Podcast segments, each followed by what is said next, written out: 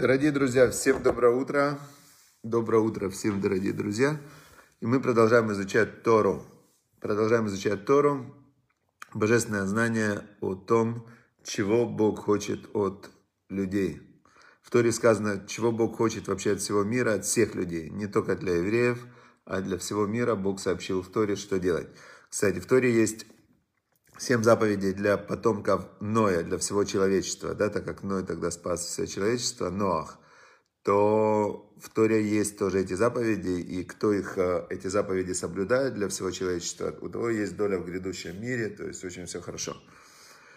Bonjour, bonjour, שלום, hello, Ольга Рыбалка, привет, друг, привет, друг, hello, да, выросли, можно сказать, вместе в Харькове. Хорошо, дорогие друзья, все, мы как раз сейчас подошли к пункту интересному. Значит, э, злоязычие и сплетни – это страшная вещь, от которой надо отдалиться. Гриша Цибульский, доброе утро. И мы как раз изучаем, как конкретно надо от этого отдалиться. Значит, сегодня мы подошли к пункту, который звучит так. Не говорите дурного о своем супруге и его родственниках. Значит, э, отдельно выделено это в пункт. Почему? Потому что на близких очень часто спотыкаются люди. Вот там типа все равно это близкие, что должен при близких. А, интересно, я сейчас вспоминаю, вот а, Равицкак Зильбер, он а, говорит, он очень злился, пишет воспоминания его дочка, когда, не злился, нельзя сказать, что он злился. Он, в общем, ему не нравилось, когда ходили дома в халате дети, в халате, в домашней одежде. Он говорил, послушайте, Почему вы дома ходите в домашней одежде? Ведь дома вы тоже должны быть, э, вы же уважаете друг друга, родителей. То есть, когда вы идете куда-то за пределы дома, вы стараетесь выглядеть хорошо. А когда вы дома, что вы перед близкими люди перестают э, как-то быть в, в таком вот в осознанном состоянии. Да, типа близкие, разница. Не говорите дурного о своем супруге и его родственниках. Это особенно, видите, супруге, это женщин касается. Хотя пример здесь приведен про мужчин. Марку Борисовичу запрещено жаловаться своей матери на лень жены. То есть не может прийти муж и сказать, мама, жена моя ленивая. Не может. То есть почему? А если она ленивая? Во-первых, ленива она или нет, это, это в любом случае уже некий ярлык, который не соответствует э, истине. Э, это не истина.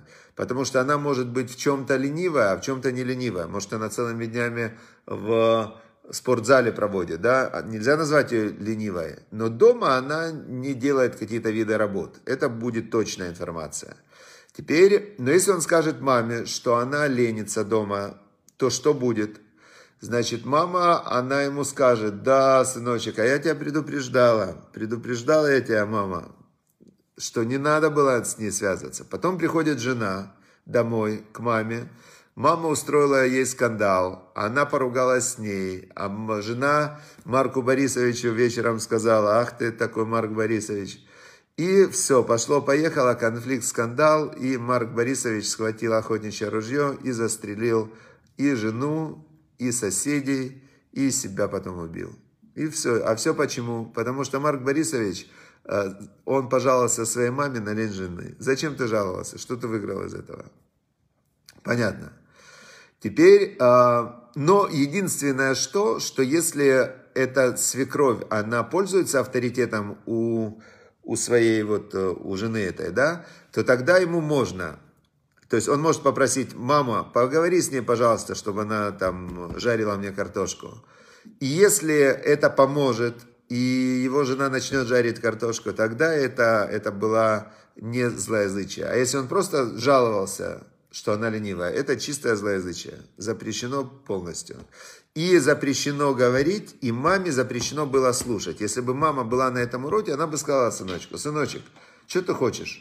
Что ты мне жалуешься? Тебе что, легче от этого? Или ты хочешь, чтобы я еще с твоей женой поругалась сейчас? Зачем? Ты мне рассказываешь, что она ленивая. То есть э, женился, смотрели, как в Украине говорят, бачили очи, что купували. Видели глаза, что покупали. Что ты от меня хочешь, что ты жалуешься мне. И все, нельзя маме тоже это слушать. Теперь э, и Элочка Вейцман не имеет права друзьям своим жаловаться на брюзгливость своего свекра. Тоже не имеет права, потому что, а, значит, э, свекор, он, э, может быть, он не слишком позитивный человек, этот свекор, но от того, что она начинает друзьям рассказывать, что свекор не очень хорош, а потом друзья рассказали ее мужу, говорят, жена твоя, конечно, овца редкостная, она твоего отца, папу твоего, она при нас так ругала, и все, и скандал, конфликт, то есть никакого добра от этого нет. Понятно, да? Все.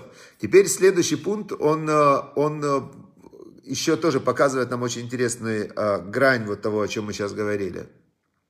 Не злословьте о маленьких детях. Категорически запрещено говорить дурно о маленьких детях, если эти слова могут принести им вред или страдания. Например, маленький Миша сирота, его усыновили чужие люди. Если пожаловаться на Мишу его новым родителям, что у него дурное поведение, они призадумаются, стоило ли брать в свою тихую интеллигентную семью такого неугомонного малыша. Такой жалобой можно причинить ребенку непоправимое зло. Но если вами, вами движет благородная цель помочь ему исправиться, надо, было, надо быть предельно тактичным и осторожным, чтобы вместо пользы не причинить вреда. В общем, на, на ребенка маленького, если говорить злоязычие, там, а, вешать на него ярлыки, во-первых, это очень влияет на его судьбу. И были эксперименты прям психологические, когда брали детей в школе, разделяли их абсолютно произвольным образом. И в один класс были класс А, да, которых считалось, что там умные дети. Говорили, вы умные, вы умные, вы умные. Класс там Б или В или Г говорили, да, у вас нет таланта, нет таланта, нет таланта. В итоге проходит какое-то время, и действительно, те дети, про которые говорили, что у вас нет таланта, вы не умные, они становились, очень отставали в своем развитии от тех детей, которым говорили, вы умные, вы талантливые и так далее. Вот так вот. Поэтому, э, кто хочет разобраться в этой теме, э, есть книга, называется «Гении и аутсайдеры». Написал ее Малькольм Гладуэлл. Это не религиозная книга, такой есть известный очень в Америке, он исследователь, да, назовем это исследователь. Называется «Гении и аутсайдеры». Исследование, почему одни люди становятся гениальными, а другие люди становятся аутсайдерами. Хотя изначально они могли быть и умнее, и талантливее, с выше IQ там, и так далее, есть факторы. И один из них, э, один из самых главных факторов, это воспитание, отношения родителей. Я вспоминаю историю, когда был один гениальный такой человек, у него самый высокий IQ в мире, который в жизни вот просто, он ничего, он работу не мог найти. А почему? Он был гениальный, но его родители, он был из такой вот бедной, забитой семьи, и они его все время ругали, они всего боялись там и так далее, и они заложили в него такие модели взаимодействия с людьми неправильные, что он при всем его там высоком IQ, э, он ничего в жизни не добился, как э, ну, есть известный пример, там, я даже не хочу, боюсь теперь сказать лошонара на кого-то, но есть люди, которые с виду умные, вот, ну, у них как бы интеллект работает, а в жизни посмотришь, полностью разрушенная жизнь, вообще полностью, никакого ни здоровья, ни счастья, ни денег, вообще ничего. Зато IQ высокий, IQ высокий вообще. Хорошо. Теперь, значит, с отдались от зла и делай добро, мы изучили. Я, кстати, какую вспоминаю, читал одну историю. Значит, история была такая. Э, семья, папа и мама, родители, у них не было детей, бездетная семья. Очень интеллигентная такая хорошая семья. Это было дело в Канаде. Не вообще не русскоязычная, не еврейская, просто семья. Англоязычная семья канадцев. И они усыновили ребенка. Усыновили они ребенка, и этот ребенок, значит, усыновленный ими ребенок – он был гиперактивный. То есть обычно э, есть, э, вот э, смотришь, дети бегают, да, и есть такие дети, прямо активные такие все. Вот они такого ребенка усыновили, а он оказался гиперактивный. И они с ним очень тяжело его воспитывали, потому что гиперактивный ребенок это сложно. В общем, воспитали они этого гиперактивного ребенка, и он женился на какой-то девушке, и с этой девушкой они родили двоих или троих детей, а потом он начал пить и развелся с этой девушкой. И э, девушка тоже начала пить. Значит, начали они пить, и девушка пила, и он пил. В общем, потом эта девушка с кем-то познакомилась, начала с этим кем-то жить и не хотела ему давать детей. А они так, семья же была бездетная, они очень любили детей. И тут они его усыновили, а у него трое детей. И они решили этих детей э, тоже усыновить, ну, хотели отдавать кому-то свою любовь. То есть люди были обеспеченные, люди были такие, ну, в очень хороших качеств. И они хотели этих деток э, воспитать, и начали они судиться с этой мамой-алкоголичкой. А мама-алкоголичка, она при этом не хотела своих детей отдавать на воспитание в эту семью, даже она хорошая семья, но у нее были какие-то свои расчеты. В общем, в итоге, чем закончилась эта вся история? История закончилась тем, что эта мама-алкоголичка со своим мужем убили и э, дедушку, и бабушку, и вот этого своего бывшего мужа, всех троих они убили. Все, им дали пожизненное, пожизненное заключение – а дети, трое детей остались сиротами. Вот такая вот, вот такая вот история. К чему приводит злоязычие, лошонара и к чему приводит вообще э, неправильная коммуникация людей друг с другом. Потому что, в принципе, в принципе, можно было бы, скорее всего, ну, все так, весь разговор был о том, чтобы сделать счастливых детей. В итоге три трупа, дети в детском доме и двое с пожизненным заключением сидят в тюрьме. Вот хотели как лучше. А методами, которыми пользовались, привело к таким результатам. Хорошо. Теперь, значит, э, от, отдались от зла мы изучили. То есть все начинается с плохих слов. Все начинается с того, что кто-то кого-то словами обидел, и дальше пошло оно раскручиваться дальше и дальше.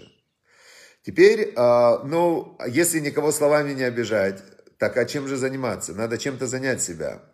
Есть э, известная история, когда, э, когда мальчик один, э, не мальчик уже, юноша, подросток, взял у отца машину, и он звонит после этого маме и говорит, мама говорит, я папину машину разбил. Мама говорит, позвони папе. Он говорит, я боюсь позвонить папе. Мама говорит, ну что, позвони, а надо все равно звонить, страховка, не страховка, все, звони. Потом мне перезвонишь, скажешь, как папа отреагировал. Значит, он позвонил папе, рассказал, что машину разбил его. Потом звонит маме, мама говорит, ну что он сказал? Он говорит, тебе передавать с матами, с матами или без матов? Мама говорит, ну зачем мне маты эти слушать, давай без матов. Он говорит, папа промолчал. Он ничего не сказал. Он ничего не сказал, сказал сын. Значит, когда человек убирает злоязычие, а для многих людей злоязычие это неотъемлемая часть речи, причем интересно, что в Талмуде написано, что э, пыль лашонара, все в этом грехе. То есть я по ходу дела тоже того мог обидеть, того. То есть пыль лашонара, что мы каким-то образом человек, он в своем разговоре, он все время старается, э, ну, каким-то образом э, как сказать, в, растолкать других людей, назовем это мягким таким словом, растолкать, и чуть-чуть как бы про каждого он может что-то сказать, да, не такой же он и... Понятно, да? То есть это называется пыль лашонара, пыль злоязычия. Теперь, если постараться отказаться, сказать, я не буду говорить ни про кого, ни хорошо, ни плохо, чтобы, не дай Бог, не попасть в этот грех, а чем заниматься? И тогда Тора нам предложила много заповедей. Зачем мы изучаем Тору? Ты изучаешь Тору, Э, поучил, э, обсудил, недельная глава, лист Талмуда, поучил, обсудил и так далее. Теперь, значит, э, мы дальше изучаем книга заповедей. Заповеди даны в Торе для того, чтобы мы их соблюдали. Теперь, сегодня мы находимся, 26-я повелевающая заповедь. Как раз она начинается в, на второй день Песаха. Когда начинается второй день Песаха, то есть первый день закончился, мы, значит, в первый день поели мацу, уничтожили хамец до Песаха, поели мацу, э, плюс э, марор, такая есть горькая зелень, и выпили 4 стакана вина. Сказали мы э, пасхальная года. Всю ночь рассказываем, как Бог выводил еврейский народ из Египта, море расступилось, 10 казней египетских рассказали, поделились, попели песни. Все. Теперь, значит, на следующий день молимся Мариф, вечернюю молитву, и есть повелевающая заповедь начать считать 7 полных недель, 7 пол, полных недель или 49 дней считать от Песаха до праздника, который называется Шавуот, дарование Торы. То есть было 49 дней, когда каждый день евреи, которые вышли из Египта, они были в очень низком состоянии, а, ну представьте, 210 лет они были до этого рабами. То есть рабы, которые были бесправные, то есть э, рабы, например, которые были в Америке, относительно того рабства, которое было у евреев в, в Египте. Рабы в Америке были просто на курорте. То есть просто у них был курорт и цивилизация. Там это была реально страшная жизнь, и не год, не два, 210 лет. И тут приходит э, Машера Бейну, Моисей приходит, его не было в Египте 60 лет, он э, убежал, он воспитывался во дворце фараона, и когда он убил египтянина, который избивал еврея, то его хотели арестовать, и Машера Бейну убежал из Египта, и он 60 лет, он был, скитал, он был где-то в Африке, говорят, что он был там, какое-то есть предание, военачальник, потом он вернулся в Медиан, Э, потом он в Медиане женился на дочке Итро. Э, был такой, Итро это был э, священник, такой маг, маг в Медиане. И этот Итро, значит, Мушарабейну женился на его дочке, пас, пас овец и увидел горящий куст. Из куста с ним заговорил Всевышний, и он, значит, и послал Машарабену в Египет выводить еврейский народ из Египта. И он приходит после 60 лет отсутствия, значит, ему 80, 80 лет, Машерабейну, и говорит, все, меня Бог послал, меня Бог послал, что наступило время, о котором Бог обещал про отцам Аврааму, Искаку и Якова, что он вытащит еврейский народ из Египта. Э, старейшины народа, которые были, представляете, вот народ в рабстве, все старейшины говорят, докажи. Он говорит, пожалуйста, есть специальные знати, он им дал знати, он им все показал. Они говорят, да, все совпадает, у нас были вот эти вот знати, которые мы ждали, значит, э, наступила эта эпоха. И Маше Рабейну идет к фараону, э, говорит ему, let my people go, дай моему народу уйти. А фараон ему говорит, не дам. И начинается 10 казней, в которых э, в течение года Всевышний показал, показал фараону, Египту, еврейскому народу и всему миру, так как мы это читаем в Торе, что вся реальность, которую мы привыкли считать незыблемой, вся эта реальность существует только по желанию Всевышнего, потому что он так установил законы в этой реальности, что атомы, электроны и вся эта история двигается по этим законам. И 10 казней египетские, это было, что он показал прямо э, слой за слоем, как эта вся реальность рассыпается и начинает вести себя абсолютно в противоположном направлении от того, что мы привыкли. Например, шел с неба град, э, в котором был снаружи лед, внутри огонь. Вообще непонятно. И вся вот эти 10 казней, это было показать, что то, что кажется реальностью, которая действует по абсолютно четким законам природы, Всевышний, а, он ее может в любой момент вот так вот прямо менять на противоположную и все. И, значит, а, после этого вышли евреи из Египта. В общем, и когда они были в этом низком духовном состоянии, вообще в таком ужасном духовном, психологическом, интеллектуальном, то они 49 дней а, поднимались по ступенькам святости. То есть они выходили, до этого они были на 49 ступени духовной нечистоты, и 49 дней они поднимались до дарования Торы на ступень пророчества, когда они получили Тору. И есть заповедь, заповедь Торы считать от Песаха до Шавота, это называется счет Омера. Счет Омера звучит так. Сказано в Торе, отчитайте себе 7 полных недель. В книге Ваикра это сказано. От указанного дня необходимо считать не только недели, но также и дни, ибо сказано «отсчитайте 50 дней». Мы начинаем отчет с ночи 16 числа месяца Нисан, то есть пасхальная ночь закончилась, и следующая ночь мы начинаем считать. Перед выполнением этой заповеди, провозглашая очередной день, необходимо произнести благословение. Но если, э, если еврей объявил порядковое число дня без произнесения благословения, то он тем самым выполнил свою обязанность. А, числа дней провозглашаются стоя, но если сказал сидя, тоже выполнил. Эту заповедь обязаны выполнять везде и всегда только мужчины. Только мужчины считают вот эти 49 дней омара, да. И а, вот, а женщины считают, вот многие спрашивают, а что женщины не считают? А женщины считают каждый месяц, у них есть э, счет 7 чистых дней, и они каждый месяц считают. У них есть вот этот цикл обновления у женщин каждые 7 дней. А у мужчин нет этого цикла. Они каждые 7 дней ничего не считают. Каждый месяц ничего не считают. Но они раз в году считают 7 раз по 7 недель. 7 раз, 7 недель считают 49 дней, да? 49 дней, 7 недель. Все. Получается, чтобы рефуа шлема всем, кто болеет, близким, всем, кто выздоравливает. Давайте, если правильно называть, то пускай все, кто сейчас плохо себя чувствует, что они все выздоравливающие. Чтобы они были на стадии выздоровления, чтобы была у них сила и э, сила и удача. И чтобы Бог дал врачам силу лерапот, силу излечивать, потому что надо молиться всегда, чтобы Бог... Мы, надо быть благодарным врачам, но нужно понимать, что врач, он может в, ошибиться в диагнозе, может не так сказать. То есть врачу тоже Всевышний дает силу в, излечивать. И последняя, давайте, коротенькая история про, из истории Равыцкак Зильбер, Зихранацадик Левраха. Значит, в своей книге в биографии «Чтобы ты остался евреем» он рассказывает о том, как, каким образом в советская власть боролась с религией.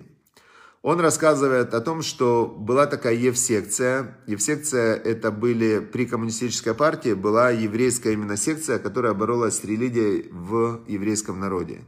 И так как это были евреи, которые, у них главный был, который учился в Ешиве, такой Э, я в Википедии смотрел, не помню, как его имя, даже не хочу вспоминать. Но он, что интересно, их потом всех убили. То есть э, Евсекция, вот эти вот, которые боролись с религией, то всех их потом в 30-е годы, всех убили э, сами же НКВДисты, потом убили. То есть вначале они делали зло, потом те убили, а потом те, кто их убили, их тоже убили. И вот евсеховцы в пасхальную субботу специально устроили в Казани вечер, на, которых, на котором участников угощали булочками и папиросами. То есть они специально не знали, когда еврейские праздники, и знали, что нельзя сделать. И они заставляли, наоборот, это сделать. Минчанин Нехемия Макаби, с которым я познакомился, когда он приехал в Казань, э, значит, э, рассказывал мне о том, что в эти же годы творилось в Минске – Евреев в городе было много, и Евсекция орудовала вовсю. В первый вечер Песах Нехемия собирался сесть с отцом за стол, провести пасхальный седер. А евреи-коммунисты приступили в это время к своим антипасхальным мероприятиям. Они охотились за молодежью, заходили во все еврейские дома и требовали «идем с нами». Отказываться и вступать с ними в спор было небезопасно. Когда евсековцы вошли в дом Нехемии, Нехемия с другом спрятался в шкаф. «Где ваш сын?» – полюбопытствовали незваные гости. Отец пожал плечами. Ушел куда-то. Они оглядели все углы, никого не нашли, а заглянуть в шкаф, к счастью, не догадались. Значит, евсековцы были на все руки мастера. Они устраивали еврейские судилища, где вся процедура велась на идыш. В Минске они судили Шохита, обвинив его в изнасиловании несовершеннолетней. А это был известный хасид, святой человек. Свидетели на суде отказались от своих показаний. Но суд этим перенебрег. То есть они ради хорошей цели, знаете, как они учили? Была у них такая идея, что цель оправдывает средства. Цель оправдывает средства, и если ты для хорошей цели, для установления коммунизма на земле, так что, э, что нельзя убить там пару миллионов человек ради такой красивой, хорошей цели. Это как бы вот, они придумали такую идею. По Торе нельзя. Значит, и вот они для того, чтобы э, опозорить религиозных людей, они придумали вот такую вот идею, подговорили свидетелей. Но эти свидетели на суде отказались от показаний. Они, видя святой человек, сейчас они его посадят в тюрьму, ни за что. Они отказались. Но суд уже, как бы, им было все равно, уже приговор был написан, да. И, э, значит, суд об этом прошел по всей России религиозной. Слух об этом суде прошел по всей России религиозной. И религиозные люди поняли, что теперь их можно обвинить в чем угодно. Значит, э, в чем угодно. И они начали бояться. Значит, вот такое вот... Э, есть э, такое понятие Амалек. Амалек это тот, кто антипод еврейского народа. Если сущность народа Израиля, вообще само слово Израиль, это Ешар Леэль, прямо к Богу. То есть сущность народа Израиля это быть народом священником. И быть народом священником, для которого служение Всевышнему самое главное, что за которое надо даже умереть, то Амалек наоборот, он антипод. Он полностью этот народ, который старается уничтожить все, что связано с духовностью, и он ненавидит евреев. И вот пишет Равзильбер, что есть Амалек и в Израиле. Это партия Мерец. Есть такая партия Мерец. Они атеисты, которые борются не с религией как таковой, и не с мусульманской или какой-нибудь другой религией, а только с еврейской. Это еврейская партия, которая борется здесь в Израиле с еврейской религией. И, и пока они ведут и хотят вести эту борьбу, они Амалек. К ним относятся все законы, которые относятся к Амалеку. Раскаяние не исключено и для Амалека. Но не об этом здесь разговор. В общем, он заканчивает, нельзя прощать Амалека. То есть Всевышний сказал, что Амалека надо уничтожить. Есть такая заповедь, повелевающая в Торе.